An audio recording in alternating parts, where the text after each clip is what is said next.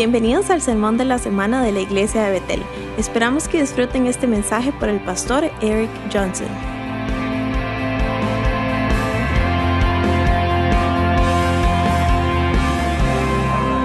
Ok, si usted tiene su Biblia, vaya a Segunda de Corintios.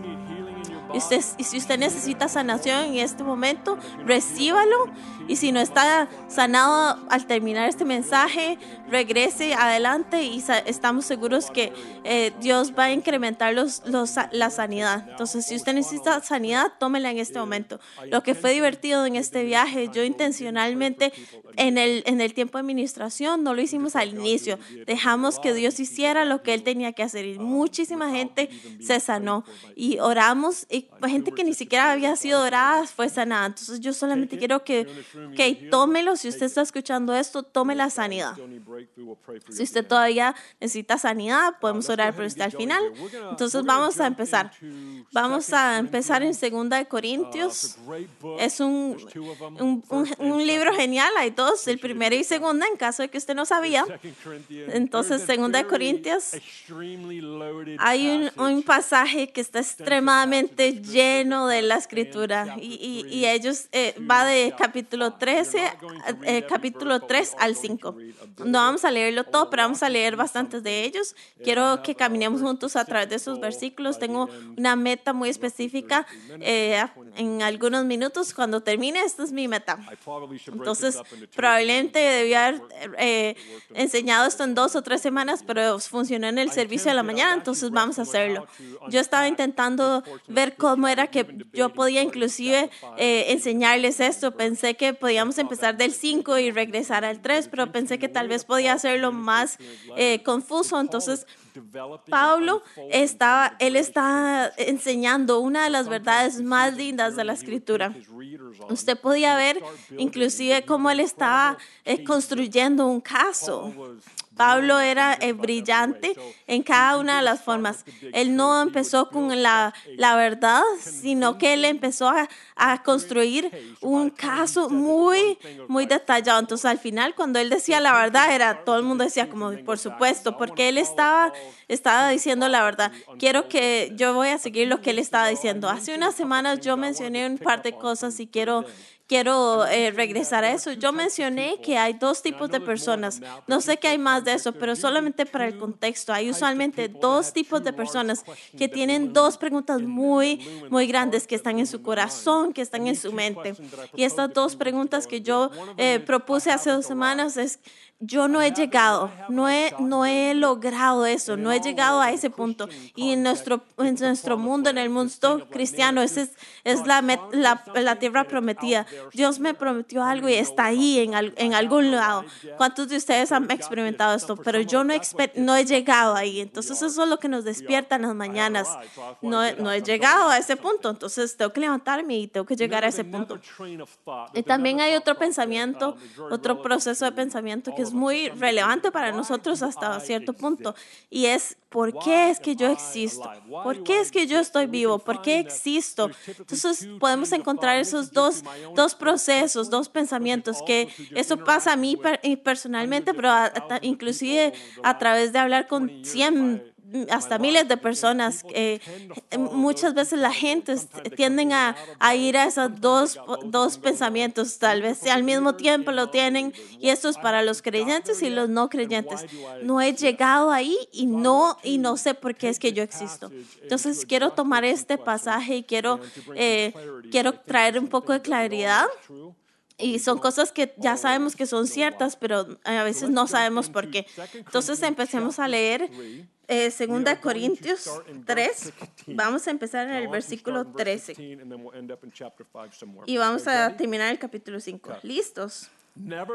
No hacemos como Moisés, quien se ponía un velo sobre el rostro Paremos ahí un momento.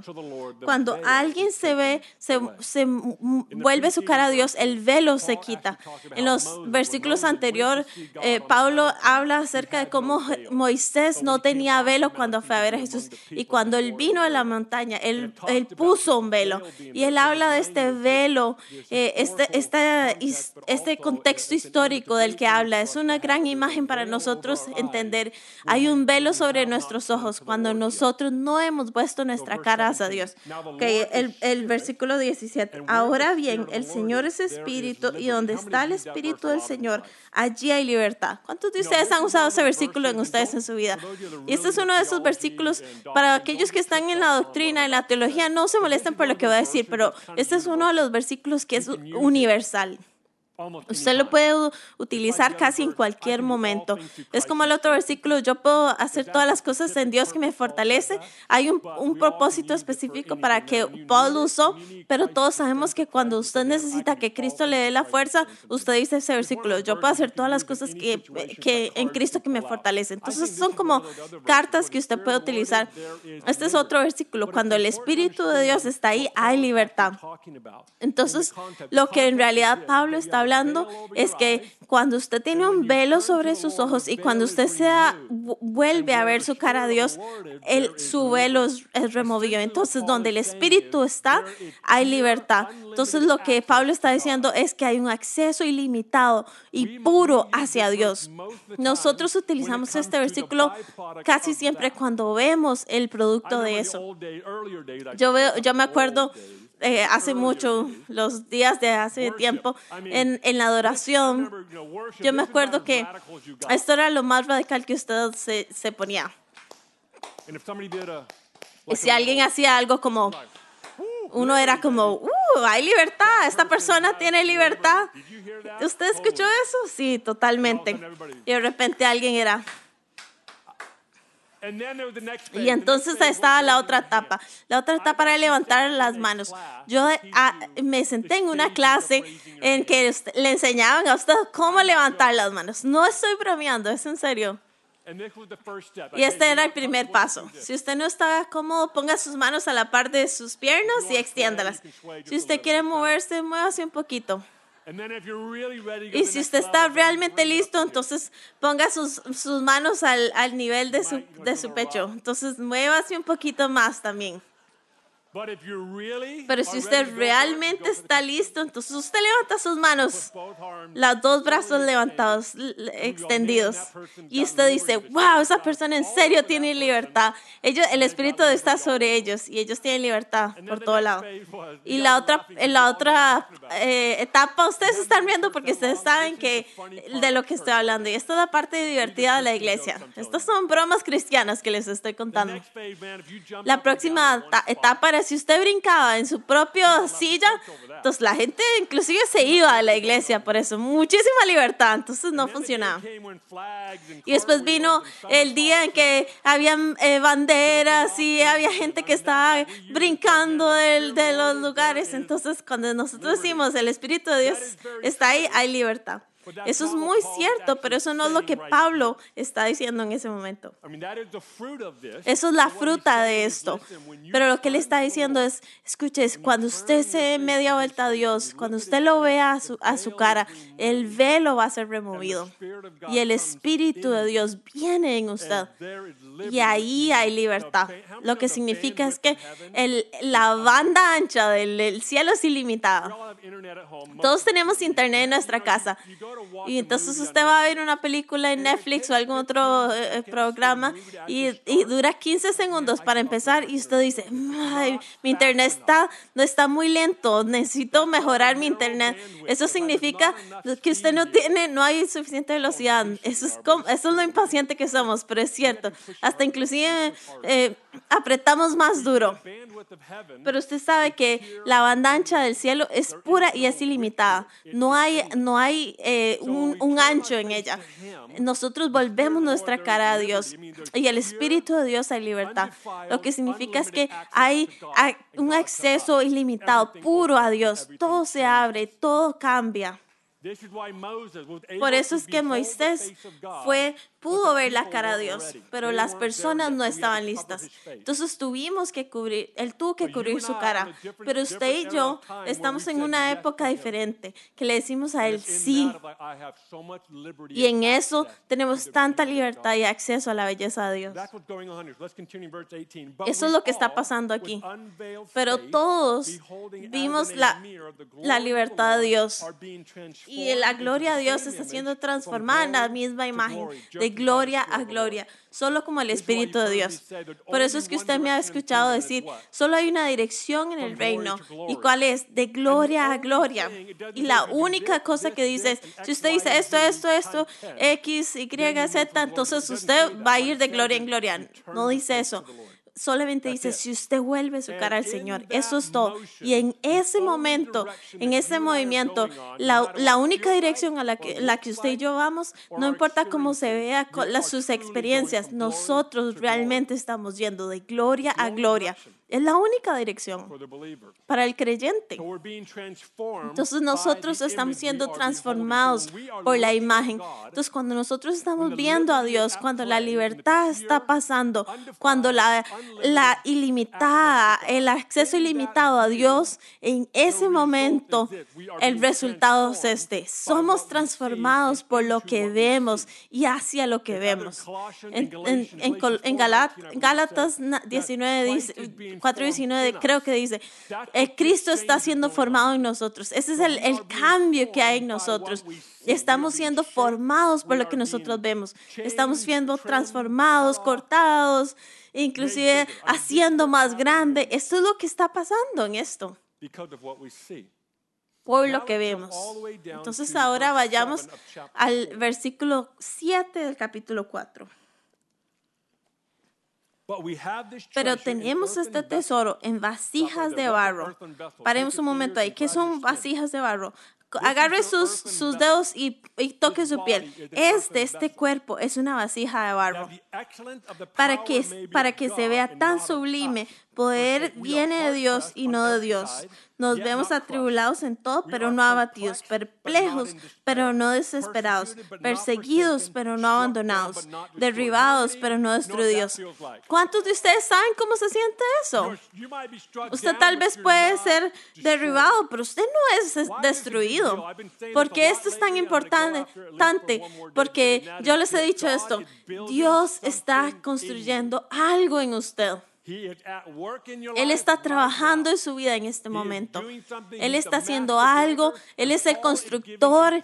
Y Pablo nos está dando una idea de por qué es que nuestras vidas son como son. No significa que Dios causa todo. Yo quiero llevarlo a una verdad en, un momento. Nosotros estamos, eh, no estamos perseguidos, abandonados, pero no, no derribados, pero no destruidos. Eso es lo que nosotros somos. Eso es lo que nosotros somos. Esa es nuestra identidad. Usted no nos puede matarnos. Usted no se puede destruirnos. ¿Por qué? Porque hemos visto la cara de Dios.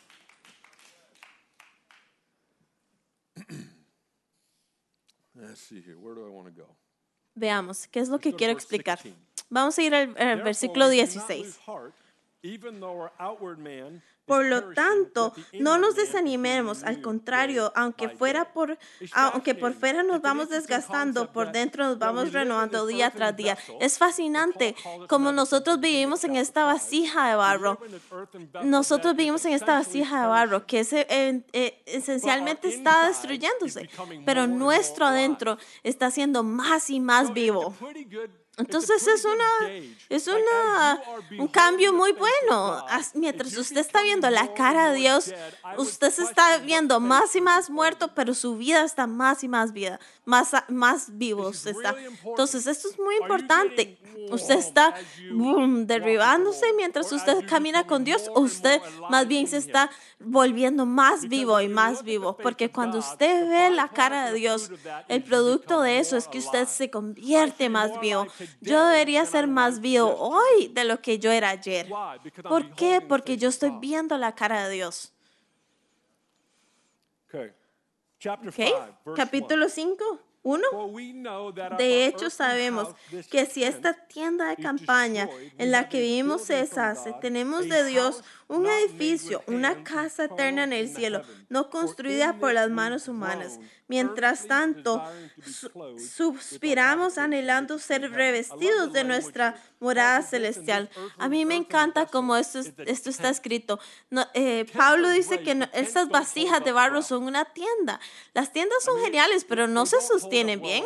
No se sostienen bien después de un tiempo. Entonces, Pablo lo que está diciendo es, nosotros vivimos en esta tienda en este momento, pero de hecho hay un edificio que no está hecho por manos humanas y es un edificio para usted. La razón por la que yo quiero mencionar esto es que nuestra cultura, nuestra cultura tiene un énfasis increíble y con todo el derecho de que el, el reinado de Dios venga ahora. Yo estaba en Nueva Zelanda hace unos días en, encima del mundo y yo estaba en esta conferencia y había una, una reunión, un almuerzo con todos los pastores que estaban en esta conferencia. Y este señor, muy respetuoso, un líder, y se levantó y me, me preguntó, yo sabía que él era un hombre respetado porque como la gente estaba reaccionando, la gente era como, ah, sí, él es el importante. Y él eh, se levantó de una forma muy respetuosa y me, me preguntó esto. Yo quiero saber, ¿ustedes son del reino de ahora o del reino después?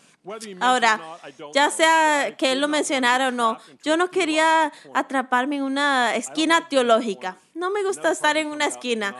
No es, no es una parte que, que me gusta ver. Entonces yo dije, no quiero entrar en esa, esa esquina. Quiero disfrutar, disfrutar mi almuerzo. No sé si él quería o no, pero yo paré y pensé, mm, son las dos. Son las dos. El reino ahora y el reino después. ¿Por qué es eso? Es porque en la Biblia habla acerca del, del tren que está lleno del tiempo, pero hay un río que está fluyendo y sigue fluyendo.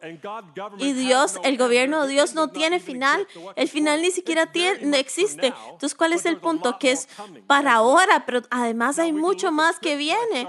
Nosotros podemos ver en la escritura. No, yo empecé con este, uno de esos versículos. Hay ciertas personas que tomaron algo que estaba para otra época, pero, pero fue tomado para ese momento. La fe tiene eso. La fe puede parar el sol para que usted pueda agarrar un ejército que está adelante suyo. La fe cambia el, el juego. Hay un lugar para eso, pero también sabemos que Dios quiere que tengamos esto ahora, pero hay cosas que vienen también. ¿Por qué es que eso es importante? Porque tenemos que recordar que la eternidad está a la vuelta de la esquina para nosotros. Aún por más que nosotros persigamos eso, sabemos que hay una eternidad que viene. Nosotros decimos, tenemos una vida muy larga, 80, 90, 100, inclusive 70. Eso ni siquiera es nada largo cuando pensamos en la eternidad. Cuando nosotros entramos a la eternidad, vamos a mirar hacia atrás y vamos a decir, mi vida registró en la escala. Oh, como, ay, mire, apenas si la veo porque es algo tan pequeño. Es como una rayita en el radar. Tenemos que recordar que hay una eternidad que está a la vuelta de la esquina. Entonces tenemos estos dos procesos de pensamiento. ¿Por qué estoy viva y por qué es que no he llegado todavía? Hay una razón y es porque usted ve algo que usted no tiene todavía. Usted está, usted está viendo la cara de Dios. Eso es porque Pablo dice, porque nosotros crecemos para estar con eso. ¿Por qué estoy hablando de esto? Es porque a veces nos sentimos tan mal, tal vez hasta no cristianos, si tenemos algún nivel de ambición o frustración. Le estoy diciendo, está escrito en su ADN, usted no puede ayudarlo. Este deseo, este, este deseo para algo mejor está escrito en las células, células de su cuerpo. Usted puede trabajar en contra de eso, pero siempre va a venir Mm, hay algo más para mí, hay más. ¿Por qué? Porque usted está, usted tiene algo que no tiene límite. Usted vio algo que no tiene límite. Por eso es que siempre hay este movimiento hacia adelante. Yo entiendo la, la, la ambición negativa, pero ambición, en, especialmente en nuestras iglesias, tiene, tiene una mala reputación. Hay una ambición que, que Dios puso en usted, llámelo lo que sea es una visión saludable que se da cuenta, yo he visto algo y yo lo quiero. Y lo más, lo más interesante es que Dios dice, sí, exactamente. Por eso es que yo puse mi espíritu en usted.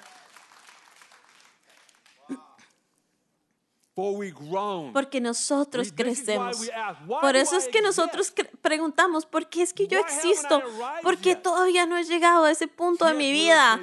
C.S. Lewis eh, dijo esto hace un tiempo. El ateísmo eh, eh, terminó siendo muy simple. Es si todo el universo no tiene significado, nunca debimos de haber sabido que el universo no tiene significado. Es brillante. Hay, hay una, algo en usted que solo puede ser, ser llegado o llenado por Dios.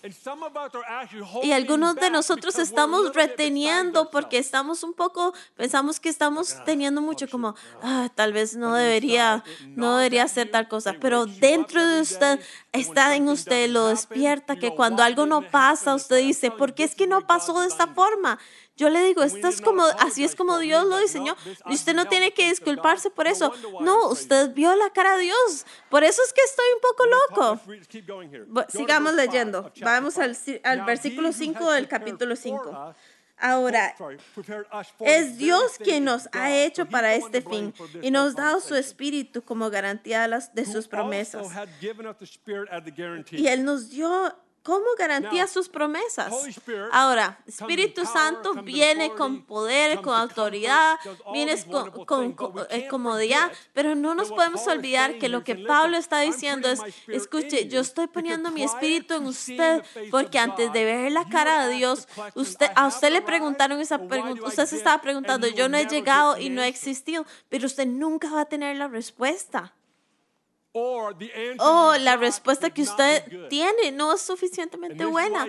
Y esto es porque, porque usted cuando vuelve su cara a Dios, Dios dice, yo voy a poner un pedazo de mí en usted. Y en eso hay una promesa, una garantía que usted va a pasar de esta vasija de tierra, esta tienda, y usted, lo, y usted más bien va a superarse a un edificio en eternidad. Entonces el Espíritu Santo viendo en usted, no solamente por el momento, es una promesa que dice, ay, cuando ese día venga, cuando eternidad venga, adivine que usted va a entrar. Y yo tengo un edificio para usted que ningún hombre construyó, Dios lo construyó. Dios dice, yo lo construí, lo construí para usted. Yo pongo mi promesa para usted. Yo quiero motivarlo hoy, que usted tiene el Espíritu en usted, no solo para caminar en poder, no solo para hacer las cosas locas que Dios nos llamó para hacer, pero es una promesa que la casa, nosotros tenemos una casa que es superior. Y lo que hacemos en esta vida es esencial. Entonces sigamos leyendo. Versículo 6. El versículo 5 habló de, de las garantías y el 6 dice, por eso mantenemos siempre la confianza, aunque sabemos que mientras vivamos en este cuerpo estaremos alejados del Señor. Algo que yo he notado es con hombres eh, increíbles, sean famosos o no famosos, pero gente que son personas grandiosas en su fe. Yo escucho su lenguaje mientras ellos están viendo la cara de Dios y es algo así como yo no puedo esperar hasta que llegue a estar con Dios en la eternidad. Ya quiero, yo quiero tener ese día para que yo esté completo con Él. Y es un lenguaje de un creyente que ha visto la cara de Dios y se ha dado cuenta que el velo ha sido removido. Y hay tanta libertad en este acceso. Y ellos ven la cara de Dios, tanto se sostienen a esa cara, que la vida y la muerte no los, no los, no los asusta porque ellos se han dado cuenta que sigue, que es lo siguiente. Entonces nosotros tenemos que recordar que la eternidad está a la vuelta de la esquina y hay un día que viene. Ok, me estoy adelantando. Versículo 7. y vivimos por fe y no por vista. ¿Usted entiende lo que estamos hablando ahorita? Es una loquera. Es una loquera. Por eso es que la gente de afuera, viendo hacia adentro, dice, ustedes están locos. Pablo dice más adelante, si nosotros estamos por afuera de nosotros mismos, es que es por Dios. Pero cuando usted vea la cara de Dios, usted sostenga su cara, usted va a decir, esto tiene sentido. Ustedes son los locos más bien. Esto es lo que somos. Entonces, si usted se siente fuera de lugar, cúlpelo a él. Because you've seen Porque usted ha visto algo que es- es- es- está haciendo un- un- una ofensa para todas las otras personas. Eso es lo 1 que habla Pablo. Es que si hay the un, somos inclusive una ofensa. Él era una ofensa para los eh, eh, grecos. Era un escándalo para ellos. but Él decía, esto es, un- esto es increíble, pero cuando usted ya ha visto la cara de Dios, usted es como, de, es obvio, vea esto. Fíjese. Entonces, si usted está loco, es una cosa buena. I just gave you permission to be Yo te acabo de dar permiso para que te hagas un poquito más loco. Entonces nosotros caminamos por fe, no por la vista. Versículo yet 8. well Así que nos mantenemos confiados y preferimos ausentarnos de este cuerpo y 9. vivir junto al Señor. Versículo 9. Por, Por eso nos empeñamos en vivir junto to al Señor. Por eso nos empeñamos en agradarle, ya que vivamos en nuestro cuerpo o que lo hayamos dejado. Por eso es que clamamos por algo, algo que está escrito en nuestro, en, nuestro ADN. Algo que quiero que se recuerden es que verse 10, usted tiene que complacer a Dios. Versículo judgment seat 10. of Christ. Porque es necesario que todos comparezcamos ante el tribunal de Cristo para que cada uno reciba lo que le corresponda, según lo bueno o lo malo que haya hecho mientras vivió en el cuerpo. Esta es una situación rara. Muchos, muchos de los creyentes están asustados acerca del día del juicio. Y yo creo que es, es ok, es justificado, pero cuando usted es una persona justa delante de. Dios, usted más bien está anhelando ese día. "Ooh, I Usted es como, ¡uh, qué emoción! Ya quiero que llegue ese día "This y yo me ponga delante de Dios y le diga, esto es lo que yo he hecho. Yo he dado toda mi vida para servirte a ti. Yo deseo para servirte toda to mi generación. Cuando yo veo hacia ti, el velo es removido y yo clamo, yo me acerco, yo, yo quiero estar contigo. Y yo ahora puedo estar aquí y decirle, y Dios me va a decir, a- "Well me va a ver a mí, yo lo voy a ver y Dios me va a decir, muy bien, vaya a ver la casa que yo construí por usted. No, no, no se destruye. Entonces el día del juicio es algo bueno para los justos. No tenemos razón para tener miedo. No tenemos razón para tener, eh, estar asustados. Más bien es algo increíble para los justos. Sí, es tan bueno. Usted no se va a estar en "Hey, día y va a decir, llamar a alguien, a un amigo Johnny y decirle, Johnny, ¿usted cree que yo hice todo do?" lo que usted, eh, que usted quería que yo hiciera? Ok, bien, gracias. Yo pensé que sí lo había hecho, gracias. Usted no va a llamar a su "Hey, jefe y decirle, hey, yo hice todo lo que usted do?" quería que yo hiciera. No, usted no va a llamar a, a nadie, no va a mandarle un mensaje a nadie. Es entre usted y Dios. Entonces yo quiero mo- motivarlos, sean complacientes con Él. Complazcan a Dios, que Él, que Él se complazca en ustedes. Eso es lo que va a importar. No va a importar qué tan grande usted se hizo, qué tan famoso se hizo usted, cuántos seguidores de Twitter usted tiene o cuántos me gustas en Facebook tiene. No va a importar. Eso. Es, no tiene sentido en el contexto de esto. Usted va a estar delante de Él y eso es todo lo que va a importar. Y, y lo que Él piensa de usted y lo "I que usted 1.3 piensa de Él. Usted no va a decir, yo 40 tengo years to get 'em, but I 1.3 got 'em." millones de seguidores, me tomó 40 años para tomarlos, pero yo los tengo. Y yo pagué mucho dinero para promoverme a mí mismo en anuncios de Facebook. y yo sé que estoy bromeando, pero yo quiero eh, que ustedes entiendan este punto. Lo que importa es ese, ese momento en donde usted se, se pone an delante de Dios. No olviden que hay una eternidad que viene. Sí, recuérdense, eh, eh, anhelen este momento, estén contentos, content pero eh, también sepa que a pesar de que usted, es- usted no está contento, es- a pesar de todo eso es porque Dios puso un espíritu en usted. Y eso terminó. this de- a partir de ese momento usted simplemente va, usted tal vez va a estar impaciente, un ser humano impaciente. ¿Por qué? Porque usted ha visto algo y usted lo quiere. Y Dios ama eso de usted. ¿Por qué esa persona no ha sido sanada? ¿Por qué eso no ha pasado? Es porque usted vio la cara de Dios y usted vio qué tan puro y qué tan perfecto era. Y usted está pensando, ¿por qué no puede pasar esto en este momento? Y por eso Jesús viene y dice, hey, eso que usted ve, el reinado de Dios, venga, tráigalo aquí en este momento. Por eso es que podemos ser contentos con la vida, es porque traemos el reinado aquí, pero el otro lado de la moneda es que usted dice, no estoy contento porque yo sé que hay más.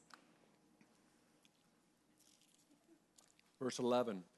A couple more verses. Versículo 11. Knowing therefore the terror of the Lord, we persuade men, but we are well known to God. Por tanto, como sabemos lo que es temer al Señor, tratamos de persuadir a todos, aunque para Dios es evidente que somos y esperamos también que lo que sea para, para la conciencia de ustedes. El 13 If we're crazy, dice, si estamos locos es por Dios y si estamos cuerdos es por ustedes. 14 dice, el, am- el amor de Cristo nos obliga, for the love of el amor de Cristo nos obliga. En otras traducciones dice, eh, says, "The love of dice algunas traducciones, dice, us". el, el amor de Dios nos controla. La palabra controlar significa que está, usted está constrictido, que está, que lo está sostenido de una forma muy fuerte. This is beautiful. Esto es increíble. Esto es muy complejo al mismo tiempo, porque en Colosenses Pablo dice algo así como 1, 15 through Colosenses 17, 1, on the el right side 16 o says, 17, en la parte de abajo, en, en la derecha. Pablo "All dice esto. Todas las cosas son creadas para Jesús, Jesus". por Jesús y, y con Jesús. Eso no tiene sentido alguno. Define to- eh, eh, no tiene sentido en las leyes del tiempo y el espacio cuando usted vino a nuestro espacio, pero ya. Todo había sido creado anteriormente. What's the point? ¿Cuál es el punto? No importa cómo usted está entendiendo esto, usted tiene esto, Jesús está en el puro centro. Entonces, todo lo que the yo acabo de cubrir, el amor de Dios, es lo que nos obliga, es este amor que nos junta. Otras escrituras hablan de cómo Jesús sostiene todo junto. La estructura molecular es Jesus ser junto, estamos sostenidos por Jesucristo. En el momento que usted para, don't exist. Puf, usted se desvanece, usted para. Entonces, la, la existencia de nosotros es Jesús.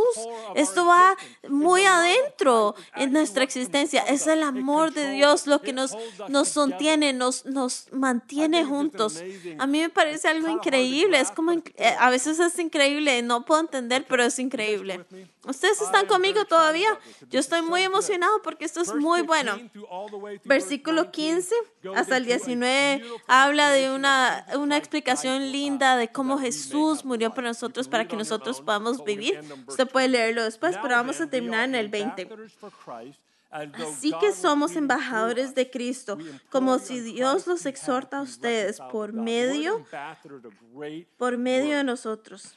En nombre de? Cristo les rogamos que se concilien con Dios, porque esto es un proceso increíble de traer el sentido, este, esta satisfacción este anhelo para más. Él nos, Says, "Listen, él nos dice, ambassador. "Us- What's an escuche, usted es un embajador. ¿Qué es un embajador? Un embajador es un representante de un, de un país o un, un reinado que vive en otro otra área, otro reinado. Y ellos representan ese reinado en este reinado. Entonces, en otras palabras, usted es un alien. Este no es su casa final. Feel es que Pablo dice, yo me siento world." como un alien en este mundo extraño. Entonces, si usted se siente fuera de lugar, es la culpa de Dios. Hay un sentido de, de por qué es que yo no, no, no entiendo por qué el mundo no tiene sentido para mí, porque usted representa otro mundo. Y su trabajo es traer ese mundo a este mundo. Entonces, "I'm en vez de, out of place", de, de estar en, ay, están fuera de lugar, conviértase en un embajador y duplique lo que usted representa. Entonces, este anhelo, este, este ah, ver la cara de Dios es la, la mejor forma de cómo el reinado va a pasar aquí en la tierra. Es viendo y anhelando la cara de Dios. Nuestro trabajo es ser embajadores. say, "You're an alien Ve a alguien más place." y- o, o hable con alguien más y dígale, usted es un alien de otro lugar, de otro lugar. Y por cierto, no le diga a las noticias que yo acabo de decir eso. No, nadie lo ponga en Twitter, eso se puede eh, ser malentendido en cinco segundos. No, pero en serio, nosotros somos de otro mundo. ¿Por qué? Porque cuando Él puso el Espíritu suyo en usted, usted se da cuenta que usted pertenece a, a- en otro lugar. Usted se da cuenta por qué es que usted existe, porque And es que usted respira. Y además usted se da cuenta this porque es que usted no ha llegado. Es porque Dios puso este apetito en usted para más. Levántense, por favor.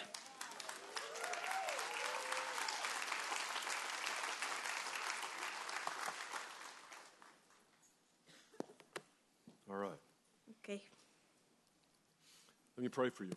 déjeme orar por usted.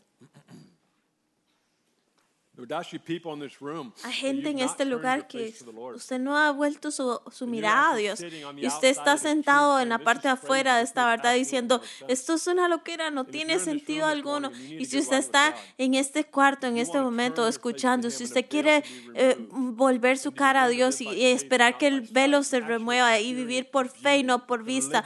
la experimentar la belleza de Cristo cuando sus pecados son perdonados y además de eso usted tiene acceso un acceso completo a Dios.